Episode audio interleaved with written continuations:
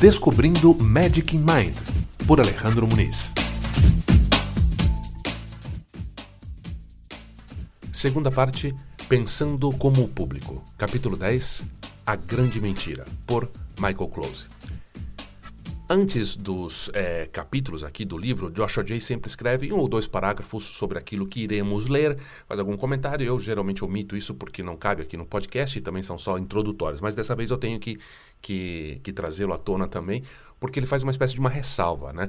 Na essência, o que ele diz é assim: olha, uh, Michael Close, que é autor desse ensaio que a gente vai ler agora, é um dos mágicos que mais uh, o influenciou, né? Uh, que ele teve a sorte de assistir desde quando ele era muito jovem, né? não só as apresentações, como também as conferências. Então, as palavras do Michael Close foram determinantes para formar quem é o mágico Joshua Jay hoje em dia.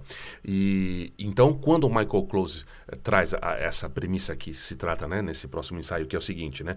A maior mentira mentira de todas dentro da mágica é essa, né? As pessoas gostam de ser enganadas.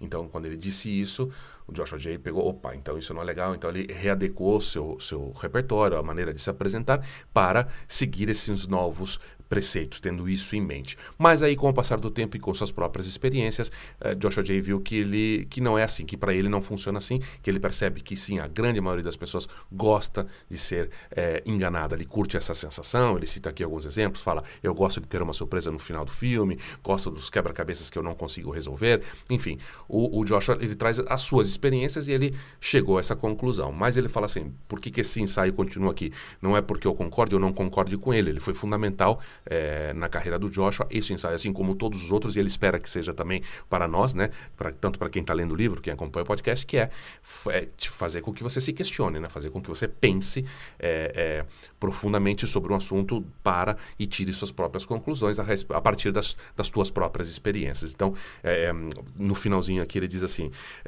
já sejam as tuas experiências mais próximas às do Michael Close ou as minhas, este ensaio ele vai te ajudar a dar forma às tuas ideias ideias sobre este assunto, né? E se você fizer isso, você terá dado um passo gigante no teu desenvolvimento como mágico.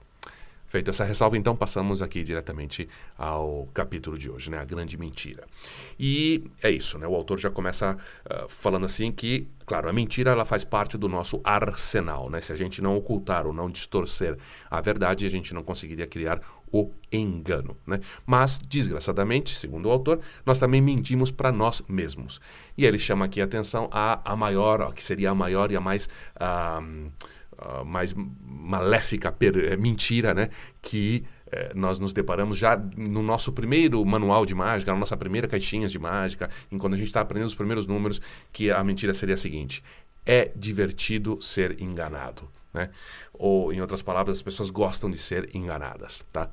E ele vai agora refutar veementemente esta afirmação. Ele diz assim: isto é uma falácia. Não é divertido ser enganado. As pessoas não gostam de ser enganadas. Se isso fosse, se fosse divertido ser enganado, ele cita aqui o Richard Nixon envolvido no Watergate, tal, enfim, um político que foi caçado por corrupção, tal, seria divertido que ele continuasse eh, no poder se as pessoas gostassem de ser enganadas, né? Continuando aqui, a natureza exige que a gente procure respostas àquilo que a gente não pode pode explicar, né?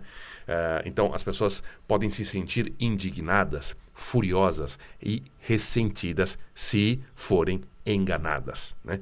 É, que você seja enganado não é, de modo algum, uma experiência prazerosa.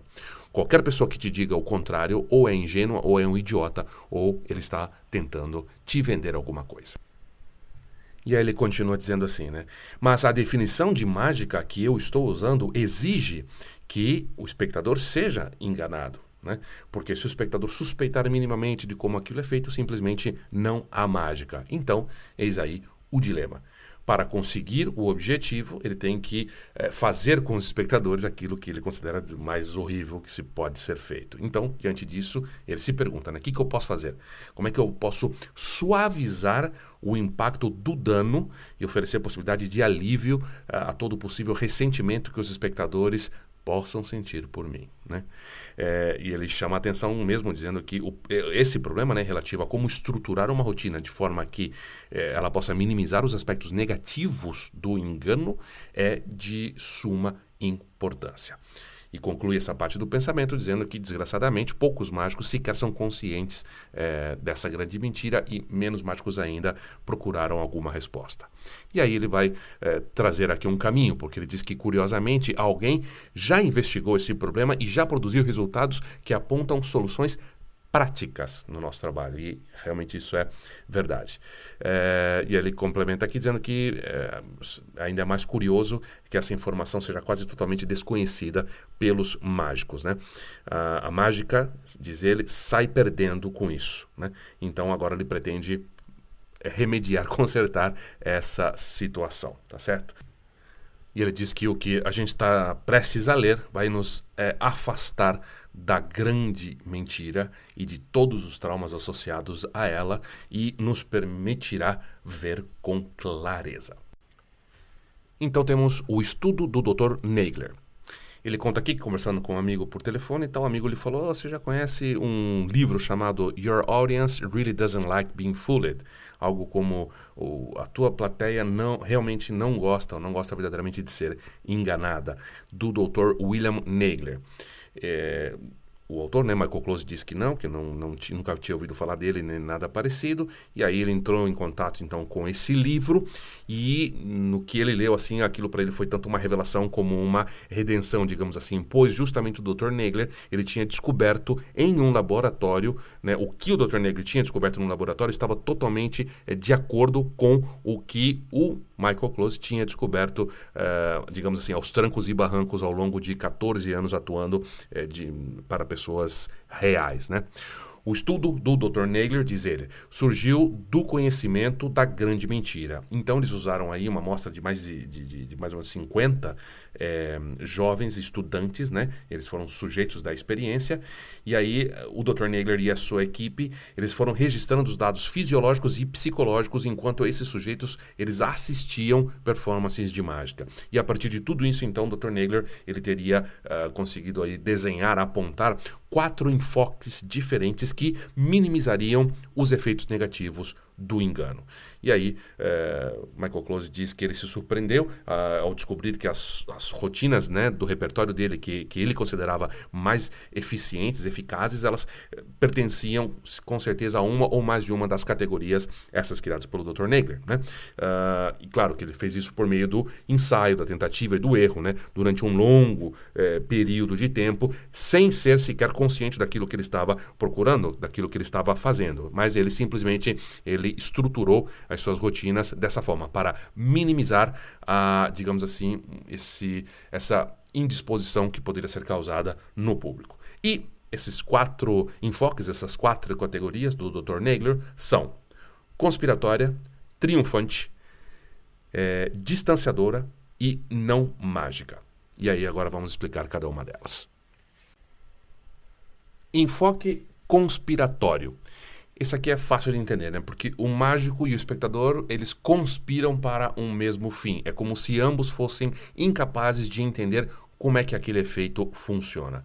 Michael Close diz que, inclusive, quando ele usa esse enfoque, né, a abordagem que ele usa, normalmente é aqui é, o responsável pela mágica é o próprio espectador, sem saber como, né? E aí ele vai citar aqui nomes de números, o Michael Close, se alguém quiser pesquisar depois, Stranger Trick e El Tipo Magic Club, enfim, que é onde o espectador, acho que o mais importante é isso, né? É o espectador que faz o efeito e ele, o mágico, se assombra tanto quanto o espectador.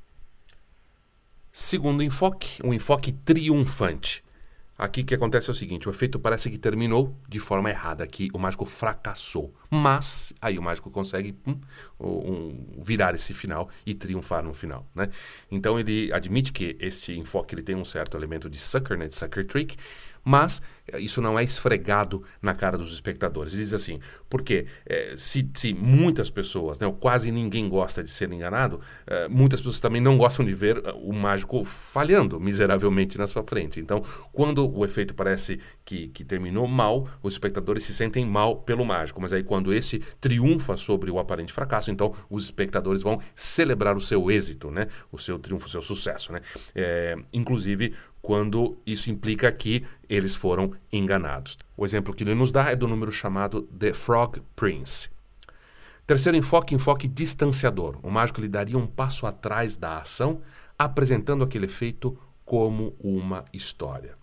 Michael Close diz que quase todos os efeitos que ele faz estão dentro deste enfoque, pelo menos até certa medida. Né? Mas eh, ele vai citar aqui como bons exemplos The Pothole Trick e uh, A Visit from Rocco.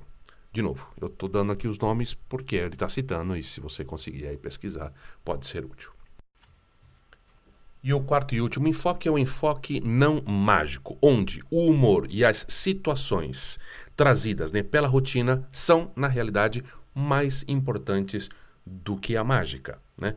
Ele diz assim: uh, se eu faço três rotinas numa mesa, provavelmente o segundo número que eu faço entre nesta categoria. Em outras palavras, você não está apresentando aquele mistério profundo, a, situação é divertida, o que acontece é entretido o suficiente, ele coloca isso aí no meio. Como exemplo, ele cita aqui uma rotina chamada Down for the Count.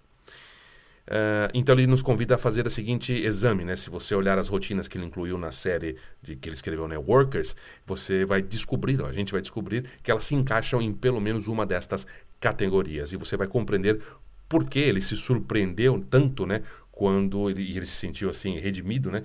Quando ele leu o, as teorias do Dr. Nagler, né? Ele, ele sempre soube que essas rotinas funcionavam, mas a partir desse momento então ele saberia o porquê. E a essas quatro categorias do Dr. Nagler, o Michael Close ele se atreve a adicionar mais duas, né? Uma que ele eh, atribui a Alex Elmsley e outra a si mesmo.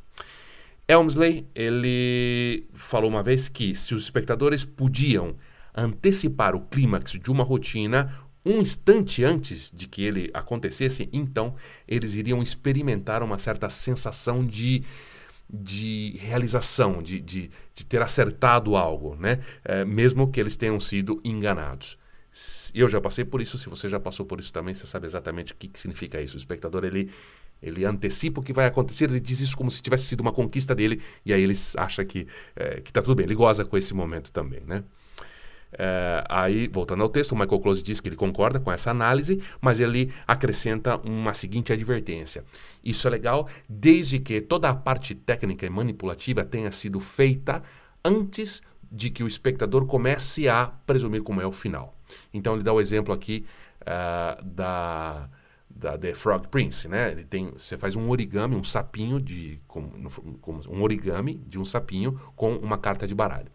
E, é, teoricamente, esse sapinho iria pular e encontrar uma carta escolhida pelo espectador. Hum, ele encontra uma carta errada, mas no final, o próprio sapinho ele é feito né, é, da carta que foi escolhida pelo espectador. O que, que acontece? Quando o espectador começa a, a, E o outro número né, é o The Mystery Box, ou The Card in the Box, que a carta da pessoa desaparece, por exemplo, e aí o mágico abre uma caixinha, lá dentro tem uma carta dobrada, e o mágico tira a carta ali de dentro, e resulta ser a mesma carta do espectador, inclusive assinada. Então o que, que acontece? No primeiro caso do sapinho de, eh, de origami, o, quando o espectador começa a presumir que aquele sapinho vai ser feito com a carta que ele escolheu, já está tudo feito. A troca do sapinho já foi feita, já está tudo limpo, não há nada suspeitoso. No caso, ele falou, o problema com, com a Mystery Box ou, ou, com The Card in the Box é que quando o espectador ele começa a, a, a, a, assumir que aquilo vai acontecer, que a própria carta dele vai aparecer dentro daquela caixinha, você ainda não fez a troca. E aí ele desaconselha a, a caminhar por, esse, por essa trilha, ok? E o, o, o outro enfoque, né, que ele mesmo propõe é o seguinte: o último número da tua performance, ele não tem por que pertencer a nenhuma dessas categorias, porque depois de tudo, né, quando você terminar, você, ó, vai embora. Então, não é fundamental que você seja simpático. Ele vai citar aqui outro exemplo, The Big Surprise. Ele fala, não é um efeito simpático. É um golpe na cabeça do espectador. Mas eu não me importo porque eu já estou indo embora, né? Eu quero que as pessoas lembrem-se de mim e a melhor forma de consegui-lo é enganá-los uh, até a medula justo uh, no momento antes de eu ir embora. Então, o essencial deste capítulo é isto, porque o que demais está escrito aqui tem a ver com, com o capítulo, ele estando dentro do livro do Michael Close, não é o caso, aqui ele foi é, uma parte né, do texto que foi para o livro do Magic in Mind. Então, para terminar, duas perguntas que o Alex Elmsley pede para que a gente se faça o tempo todo, né, durante observando as nossas rotinas. Então, Michael Close aqui termina também pedindo para a gente ler as obras completas do Alex Elmsley e para que a gente sempre se faça essas perguntas no decorrer de nossas rotinas. Pergunta número um: está acontecendo algo interessante? Pergunta número dois: o público consegue apreciar o efeito? É isso. Obrigado por acompanhar o podcast Descobrindo Magic Mind. Lembrando que esta é uma iniciativa que faz parte do movimento pela valorização da mágica brasileira, que também está fazendo uma porção de outras coisas fantásticas. Fique por dentro de tudo que está rolando através das redes sociais. Um abraço, obrigado, até a próxima.